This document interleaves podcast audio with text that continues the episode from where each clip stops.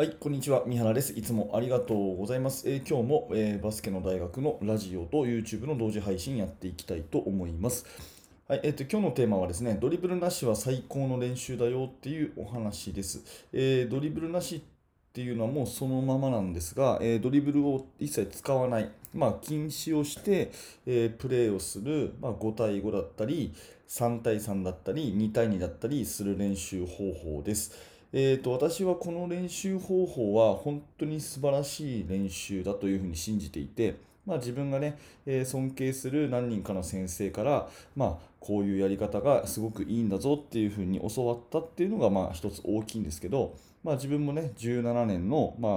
あのーコーチングキャリアの中でですね、えーことあるごとにこの練習の指導をしてその成果を、まあ、本当に実感していると。いうところで、えー本当にドリブルなしの練習っていうのはすごく効果があるっていうふうに思っています。うんまずですね、えー体力面と技術、この2つを両方鍛えることができるっていうことですね。あのドリブルがないっていうことはあの惰性でこう動けないのでボールを持ったらしっかりストップをしなきゃいけない。でディフェンスがまあ来るのに対してピボットを踏んでボールをキープしなきゃいけないというようなまず基本的なストップとターンの技術が身につきます。でそれをやるには、まあ、相当な体力が必要ということですよね。足が弱かったらあのきちっとこうキュッて止まれないので、えーそういうところがまあ体力的にもあの身につくし技術も身につくという、まあ、そういう相乗効果が本当にあるんですね。えそれともう一つの切り口でいくと、オフェンスとディフェンスが両方鍛えられるということです。オフェンスはボールを持っている人がドリブルできませんから、とにかくえパスでつなぐしかないということで、えオフボールのところでどんどん動いていくと。ボールを持ってない人が、え頭を使って、えもらいに動くということをやるわけですね。で対してディフェンスはドリブルがないのでドリブルが止まった状況っていうふうに考えたらやっぱりプレスを仕掛けられるじゃないですかボールマンにはべったりつくとでパスコースはディナイをするというような、まあ、プレス気味のディフェンスを自然とやるようになるということですよね。なのでプレスディフェンスで思いっきりプレッシャーをかける。それに対してオフェンスは負けないっていうような、えーやり取り競り合いが始まるので、えーこれはオフェンス、ディフェンス両方にこう相乗効果、どっちかの練習っていうよりは、本当に両方とも高めることができる練習になっています。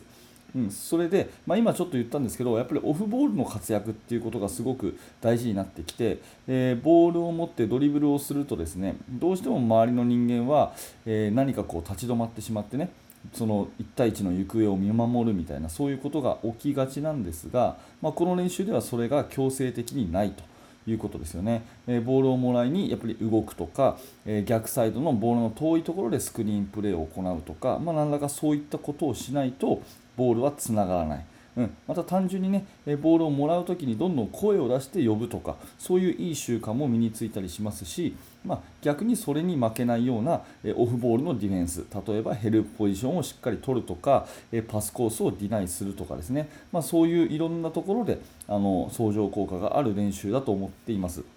で、えー実際に私のチームでは、えードリブルなしの練習っていうのはほぼ毎日のように子どもたちはやっていますし、えーそれからですね、まあ、メルマガの受講生の方が多いかな。あの私とコミュニケーションを取らせてもらう方には、えドリブルなしの練習ぜひやってみてくださいっていうふうにお勧めをしていてで最近その感想をね、えどんどんもらうことが多いんですね。でまあすごく難しいですとかね、うんまあ、難しいからこそいい練習でしたとかね、えーこれからも続けてやってみたいと思いますなんていうような声をいただくことが多いんですね。でその中であ結構素晴らしいなと思ったのは自分なりにドリブルを1ドリブル OK だよとか2ドリブル OK だよとかいうふうにしてみたらそれはそれですごくいい練習でしたっていう意見の方が何人かいてこれ素晴らしいなと思います。私の場合はですね今まで正直に言うとあんまりこういうことしてなくてドリブルなしの時間を例えばま15分やったらでその残りのもう15分はドリブルありでやってみようみたいなことが多かったんですが、まあ、1ドリブルだったら OK と。あと2ドリブルまでだったら OK と、うん、いうふうなルールでやってみるとまたドリブルの使いどころを覚えるので、えすごく良かったですっていうような、え意見をですね受講生さんからいただいて、えこれはいいなっていうふうに思いました。でその時頭をよぎったのはえ、昔のね有名なヘッドコーチでこれ知ってらっしゃる方いらっしゃいますかね、えーと、ボブ・ナイトボビー・ナイトっていうアメリカの超有名な大学のコーチがいたんですね、うん、主にインディアナ大学っていうところで、えー、活躍された、あのまあ、名物コーチ名物監督でこの先生はボブ・ナイトはですね、まあ、オフェンスをやっぱり教えるのが非常にうまかったんですよ。でいろんな練習方法を編み出した人で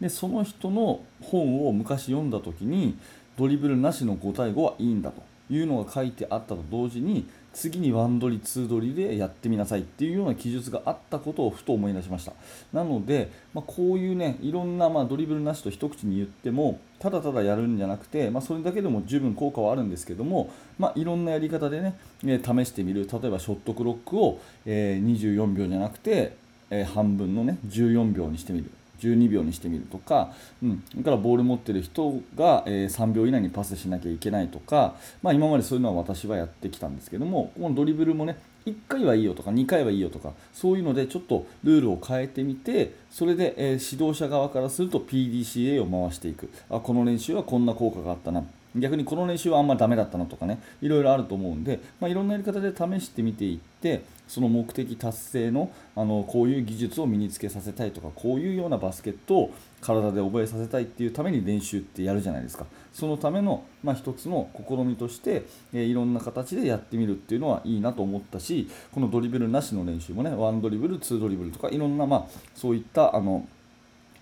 えーオプション的なやり方っていうのがあるよっていうことはすごく最近私は勉強になったので、まあ、今日ねそれを皆さんに共有したいというお話です。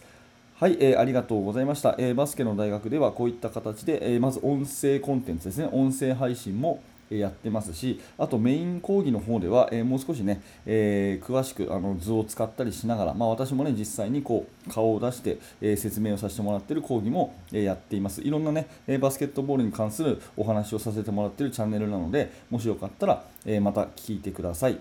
はい、ありがとうございました。三原学でした。それじゃあまた。